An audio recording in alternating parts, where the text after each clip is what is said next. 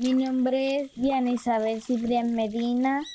Soy líder artesana de la Asociación Artesenú del municipio de San Antonio de Palmito, departamento de Sucre. Trabajamos con la materia prima de la caña flecha.